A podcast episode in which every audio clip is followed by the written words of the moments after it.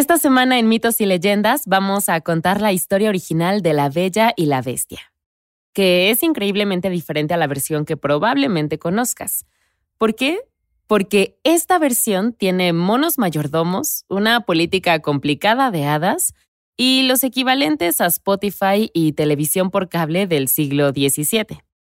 Luego, en La criatura de la semana, entenderás por qué es importante cuidar al bosque o de lo contrario podrías estar en la lista negra de su protector oficial, que es un anciano peludo y súper fuerte, o una zarigüeya gigante.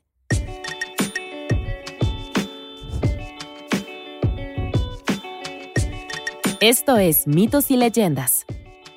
Prisioneros.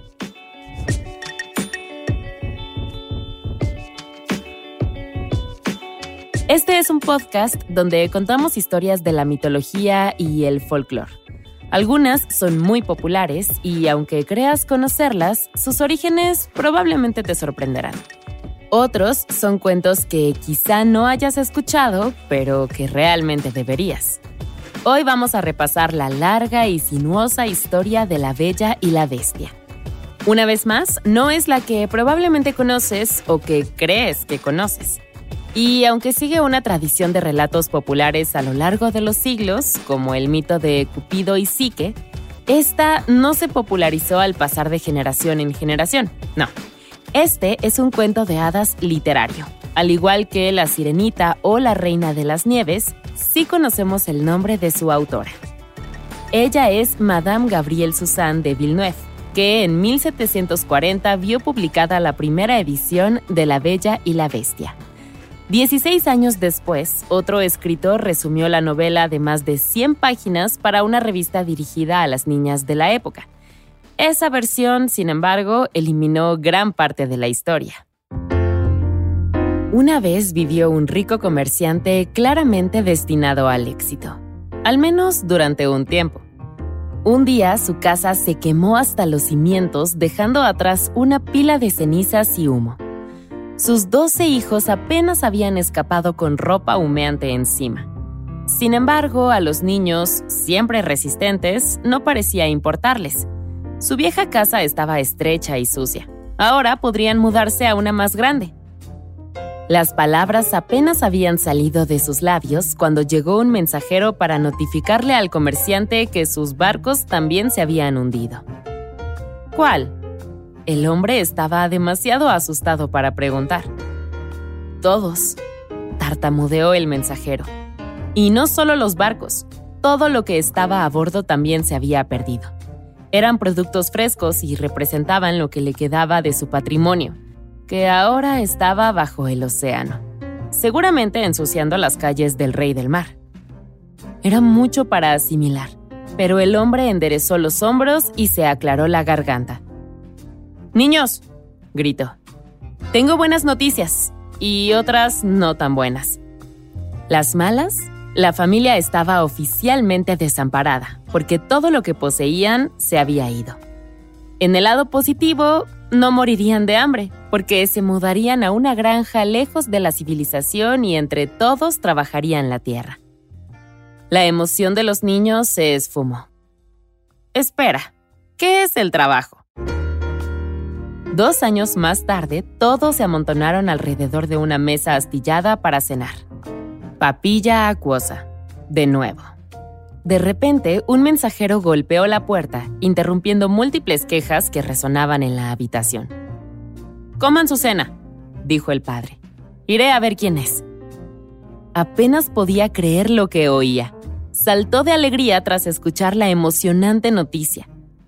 Era un barco, un barco de la flota perdida, de alguna manera, había regresado cargado de mercancías. Era un milagro. La casa se llenó de risas y alegría. Dejarían de ser pobres. Bueno, dijo el padre frenándolos. Todavía somos muy pobres, pero no muy, muy pobres. Ya no somos muy, muy pobres. Llegó una nueva ronda de exclamaciones y aplausos por todos lados. Era cierto, la familia no había podido permitirse nada más que una casucha al borde de la civilización y pasaba todos los días muriéndose de hambre. A pesar de sus esfuerzos, casi nada crecía en su suelo desértico, al grado de que incluso la papilla aguada no parecía tan mala. El padre trató de controlar sus expectativas, pero los niños no pudieron evitarlo. Hablaron de ropa nueva, joyas, riquezas y regalos. Este sería un cambio importante para su futuro. Estaban seguros. Entre todo el alboroto, el comerciante se dio cuenta de que su hija menor, una niña con un nombre nada sutil, Bella, no decía una sola palabra. Se acercó con preocupación. ¿No era materialista como sus hermanos? ¿No le iba a pedir a su papá cosas muy poco prácticas que excedían su presupuesto inexistente? Su respuesta fue simple.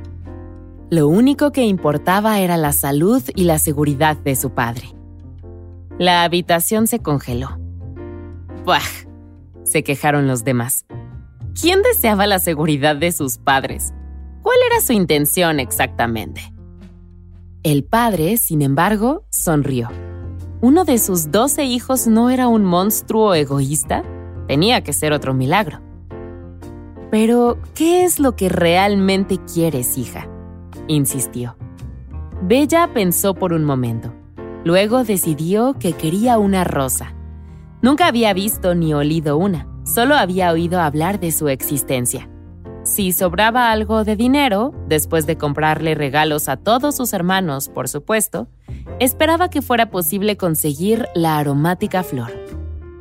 El comerciante besó a su hija en la mejilla y salió por la puerta, dejando a sus otros hijos preguntándose por qué no se había molestado en escribir sus múltiples solicitudes antes de irse. Días después, el comerciante finalmente llegó a la ciudad y se reunió con sus socios. De lo único que hablaban era de que ya no estaban en bancarrota.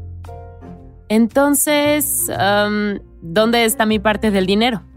Preguntó el padre cuando la conversación se calmó. Ah, sobre eso, cuando no te presentaste de inmediato, te declaramos legalmente muerto, dijo uno. Dios, esto es muy incómodo. Quiero decir, si te hubieras presentado mucho antes, no hubiéramos pensado... intentó aclarar otro. Ellos estaban contentos de volver a verlo, claro, aunque él parecía bastante enojado en ese momento. Era de esperarse que el padre explotara y exigiera su parte del dinero de todos modos, y eso fue exactamente lo que pasó. Tenían mi dirección y todo, argumentó. Enviaron a un mensajero a mi casa para decirme que el barco estaba aquí. No, no hagamos esto, dijeron los empresarios. Lo lamentaban mucho, pero el papeleo para traer a alguien muerto de regreso era probablemente un montón de trabajo y francamente casi imposible. Además, nadie quería ese tipo de dolor de cabeza, ¿verdad? Pero no estoy muerto, dijo el padre de nuevo. Se quedó allí, estupefacto, mientras los hombres atribuían toda la situación a un pequeño malentendido. Volvieron a contar sus montones de riquezas y le cerraron la puerta en la cara. El padre juntó el poco dinero que le quedaba y montó una batalla legal de seis meses contra sus ex socios. Lo habían declarado muerto y robado su parte de las ganancias, y no se iría sin luchar. Técnicamente ganó, aunque después de todos los honorarios legales, la suma fue mínima. Se quedó casi todo con sus abogados. Trató de demandar a los empresarios por el resto de su parte, pero por desgracia, ahora eran insolventes. En pleno invierno, el comerciante caminaba a casa sin dinero y sin poder pagar su estancia en la ciudad por más tiempo. En lo profundo del bosque, el comerciante se despertó de golpe. Le dolían los dedos de los pies. Ah, sí, había cabalgado camino a casa lo más que pudo, pero la nieve lo obligó a detenerse por la noche. El viento soplaba a través de su ligera capa de verano, helando sus huesos. Había encontrado un árbol hueco la noche anterior y de alguna manera entró en él y durmió de pie. Aunque por todas partes merodeaban y cazaban tanto lobos como osos, había estado seguro en el interior del árbol. Pero su caballo se había escapado en algún momento de la noche. Excelente. Pateando la nieve que cubría la entrada, el padre pisó una pila helada de casi 60 centímetros de profundidad. Salió del bosque, pero lo encontró irreconocible. Hmm. Había viajado durante unos días y la nieve se había acumulado justo cuando estaba a punto de llegar a su casa. Miró a su alrededor, pero nada parecía familiar. Con todas las carreteras blancas, no tenía ni idea de qué camino tomar. Estaba perdido. Durante la mayor parte del día vagó entre los árboles y aunque el movimiento lo calentó, necesitaba encontrar refugio pronto, o de lo contrario, no sobreviviría. Con las botas empapadas, caminaba con dificultad, hasta que vio una torre. Sí, allí asomada entre los árboles. Corrió para acercarse con más claridad. El castillo era grande y estaba en ruinas. En la entrada, estatuas extrañas cubrían el terreno. Estatuas de personas, mujeres, niños, guerreros, cada uno pintado meticulosamente. Se veían como personas reales en su cotidianeidad, pero congeladas. Más extraño aún, era la pared central llena de naranjos, en medio del invierno europeo en el siglo XVII. Como poco a poco irán descubriendo, en mitos y leyendas hay ciertas reglas. La primera es, no entres a un bosque oscuro a solas. Por supuesto, un montón de gente rompe esta regla, al igual que el padre de esta historia. Lo cual nos lleva a la regla número dos. No entres a la casa aterradora de dicho bosque, incluso si es un castillo en ruinas. Pero el comerciante no conocía las reglas, y aunque las hubiera sabido, su situación era terrible. Quedarse afuera era una muerte garantizada, así que entró. Todo parecía estar abandonado, como indicaban las capas de polvo y las telarañas alrededor. El comerciante exploró el espacio, cuarto frío tras cuarto frío. Bastaría para esa noche. Entonces la oyó. Una chimenea al final del pasillo. Era una habitación de techo alto con muebles elegantes. Un gran sillón junto a la chimenea llamó su atención y se relajó. Sin duda, el dueño del castillo había prendido este fuego en medio del bosque y obviamente quería invitados. El comerciante cerró los ojos y se recostó en la lujosa silla. Se presentaría cuando el propietario del castillo regresara. Porque, claro, sus instintos acerca de las personas eran muy acertados, y lo único a la que la gente le molestaba de los intrusos era que fueran maleducados. Inmediatamente el hombre se quedó dormido junto al fuego danzante. Horas más tarde despertó con un ronquido y un reguero de baba que le escurría por la barbilla. El fuego todavía ardía cómodamente, pero le estaba dando hambre. Arqueando la espalda para estirarse, notó una comida ya preparada para él y en una bandeja de plata. En la oscuridad gritó un cordial y sincero Gracias a su invisible anfitrión. El buffet fue bastante generoso. Carnes, panes, tubérculos. Incluso estando satisfecho, la comida lo hubiera tentado. Pero muriendo de hambre, su boca se hizo agua y su estómago hizo eco del deseo. Oh, pero realmente debería esperar por cortesía, se dijo a sí mismo. Y entonces esperó. Y esperó y esperó a que su anfitrión se materializara para que pudieran cenar juntos, pero nadie se presentó. En su cortesía se durmió una vez más. Varias horas después se despertó de nuevo, esta vez con dos bandejas más frente a él, llenas de todo tipo de postres y licores para después de la cena. Fue demasiado tentador. Además, para entonces ya había esperado unas buenas cuatro horas, así que se dejó ir como un animal. Quizás su anfitrión era tímido, concluyó, levantándose y secándose las comisuras de la boca con una servilleta. Iría a buscarlo para agradecerle, por supuesto. Después de todo, nada tranquiliza a una persona introvertida como un extraño husmeando por toda su casa. Entonces se le ocurrió. Tal vez un espíritu bondadoso había preparado este castillo solo para él como regalo. ¿Podría ahora ser el señor del castillo y dueño de todo lo que había en él? ¿Cómo no se había dado cuenta antes? De repente vio el castillo con ojos nuevos. Estaba rodeado de riquezas fantásticas muy parecidas a las que sus hijos le habían exigido como regalo. Arrancó un tapiz exquisitamente tejido y amarró las esquinas entre sí, formando una bolsa improvisada. Luego examinó una habitación tras otra, metió todo lo que tenía valor en la bolsa. Cuando llegó al jardín, era demasiado pesada para arrastrarla. Fue entonces cuando vio las rosas. Hermosos arbustos llenos de rosas se alineaban, y recordó a su dulce hija, Bella.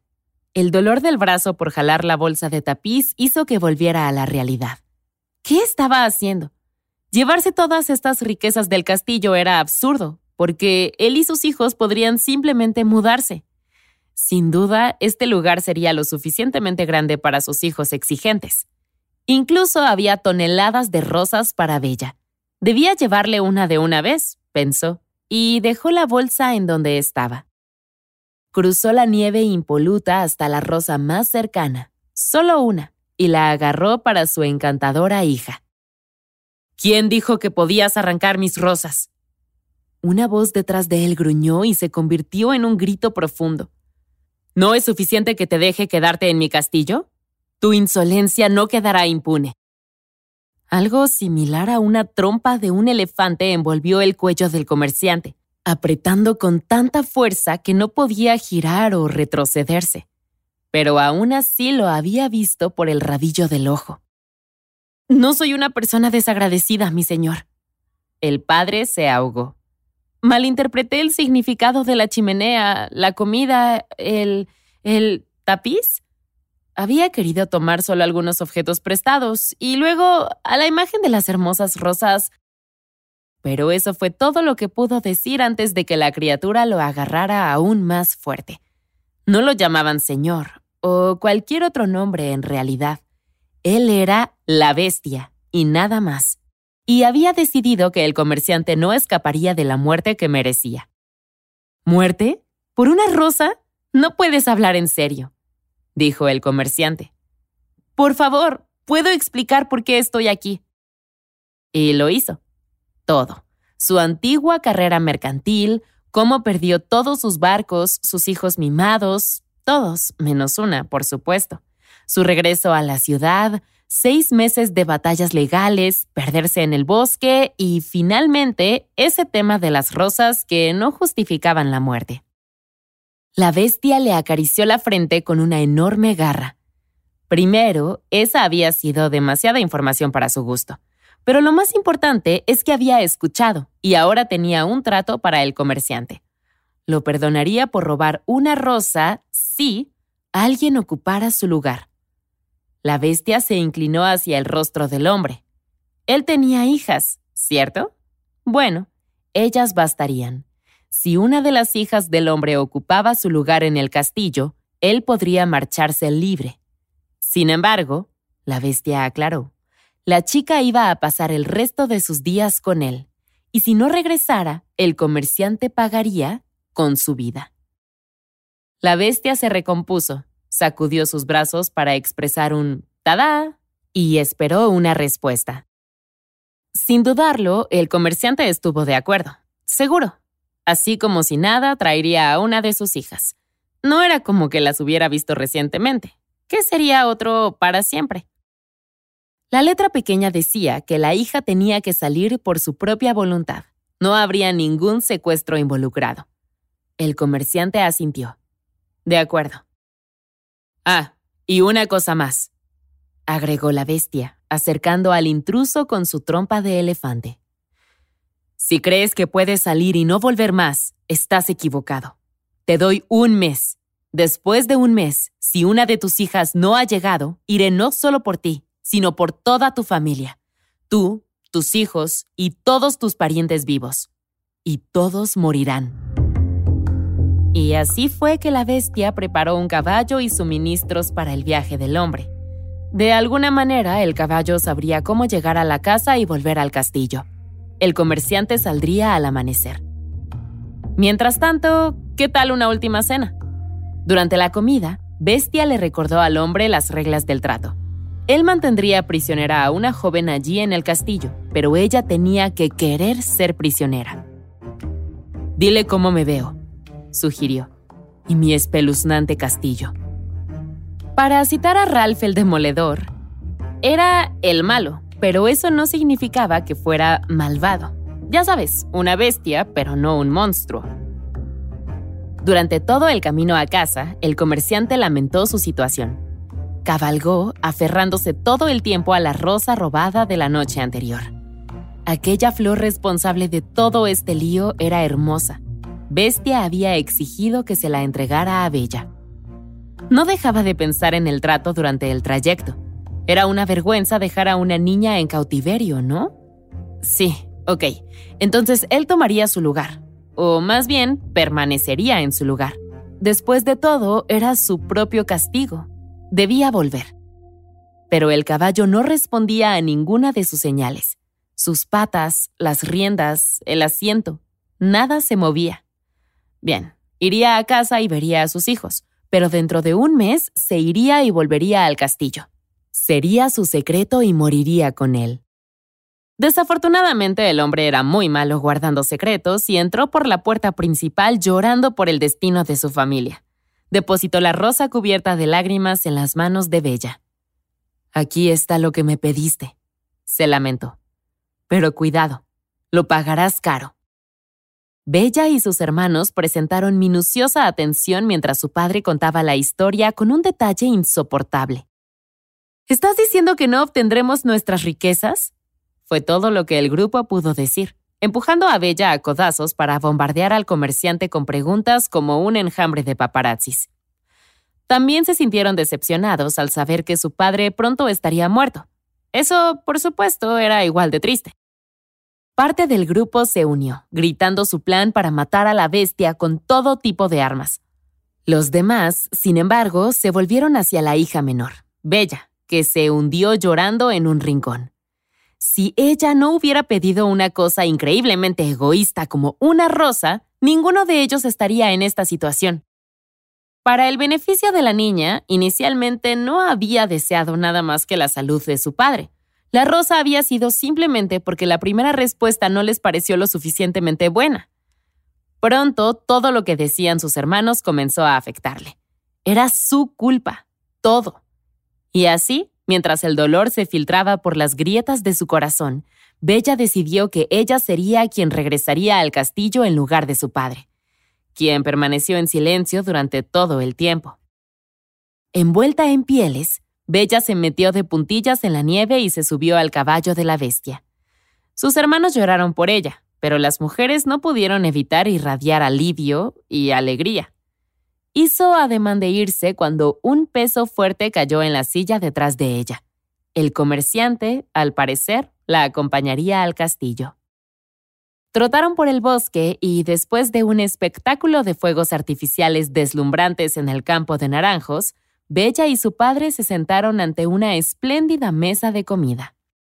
Su anfitrión aún no había aparecido, y Bella comenzó a sentir curiosidad. Todo a su debido tiempo, le aseguró su padre.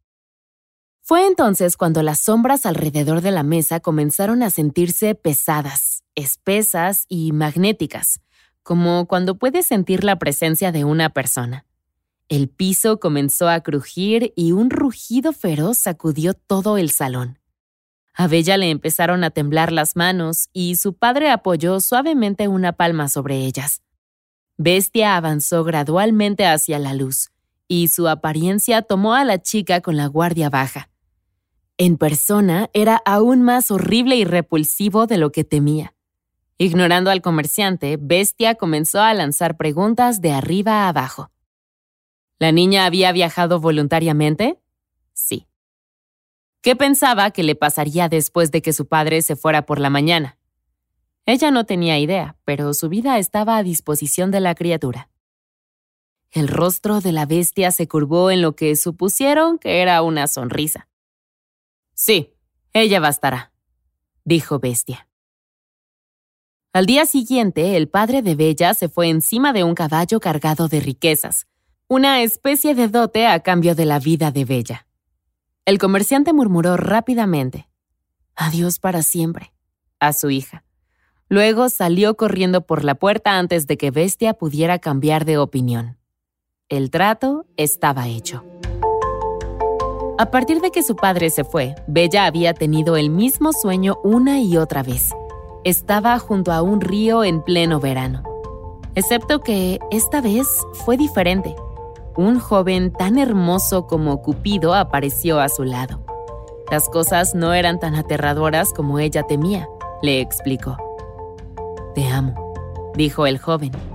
Solo necesito ayuda para separarme de mi apariencia este disfraz, por así decirlo. Bella se sorprendió. ¿Él era la bestia? Como una burbuja estallando, Bella se despertó todavía dentro de la prisión húmeda y fría del castillo. En la distancia, en algún lugar desconocido para ella, las escamas de su captor raspaban contra el suelo, volviéndose más suaves cada segundo. Todas las noches pasaba lo mismo. Bestia se sentaba a cenar con su Rumi prisionera y mientras comían profundizaban en una conversación agradable de aproximadamente dos oraciones. ¿Por qué? Porque todas las noches Bestia le pedía a la chica que se casara con él.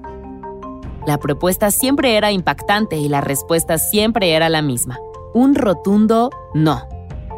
Y así, todas las noches, con lágrimas desbordantes, la bestia salía abruptamente de la habitación mientras intentaba justificarse diciendo que no tenía absolutamente nada que ver con que lo rechazaran. No te preocupes por mí, bye. Quizá Bella no tenía libertad sobre dónde vivía, pero sí sobre el matrimonio. Y casarse con una bestia escamosa con una trompa de elefante no estaba en sus planes de vida. En el lado positivo, no parecía que Bestia tuviera planes de comérsela. Aún.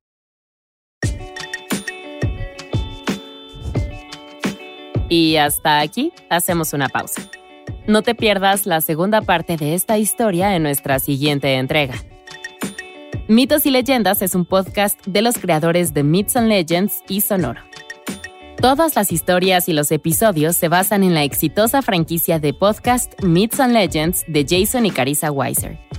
Nuestro tema principal es de la banda Broke for Free y la música de la criatura de la semana es de Steve Combs. Encontrarás los links de las canciones en la descripción del podcast. La producción corre a cargo de Alex González, Mitzi Hernández, Esteban Hernández Tamés e Israel Pérez, con el ensamblaje de Ricardo Castañeda para Sonoro Media. Yo soy Vale Estrada y también me hago cargo de la adaptación al español. Muchas gracias por escucharnos y nos encontramos hasta la próxima.